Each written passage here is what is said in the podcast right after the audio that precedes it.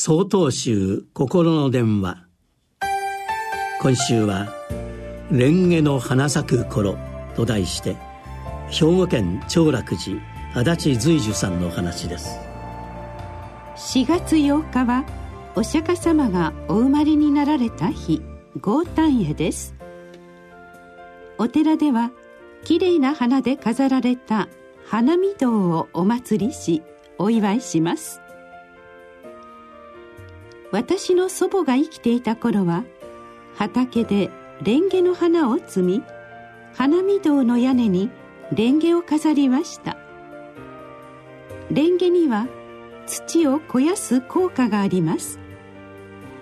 最近はあまり見かけませんが昔は農家の方が前の年の秋頃に種をまき育てていました。レンゲは根っこのところに根粒菌という細菌を住まわせそこから養分をもらうそうです。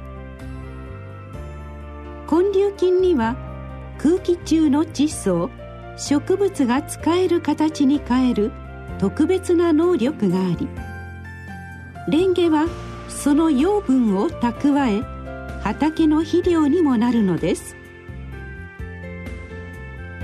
以前そんな話をしながら宝塚からお寺に来た連れ合いと花祭りの準備をしていた時のことです彼女は天と地を指さす誕生物を見て「お釈迦様はまるで宝塚歌劇団のトップスターね」と嬉しそうに言いました私が「なぜそう思うの?」と聞くと「だって色とりどりの花に囲まれて輝いているものと。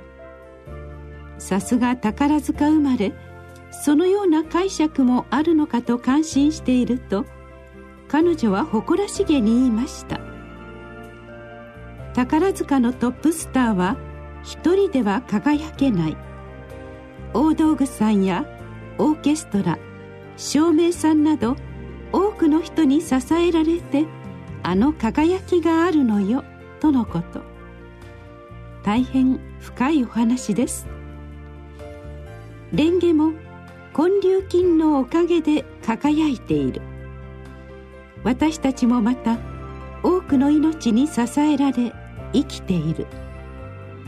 もっと自分の輝きに気がつくべきであり自身の輝きは誰かに感動をも与える存在である。このことに気がつくことが大切なのではないでしょうか。そんなことを知ってか知らずか。今年もまたお寺のトップスターは蓮華を飾りお釈迦様と共に仏縁に支えられ輝いています。4月24日よりお話が変わります。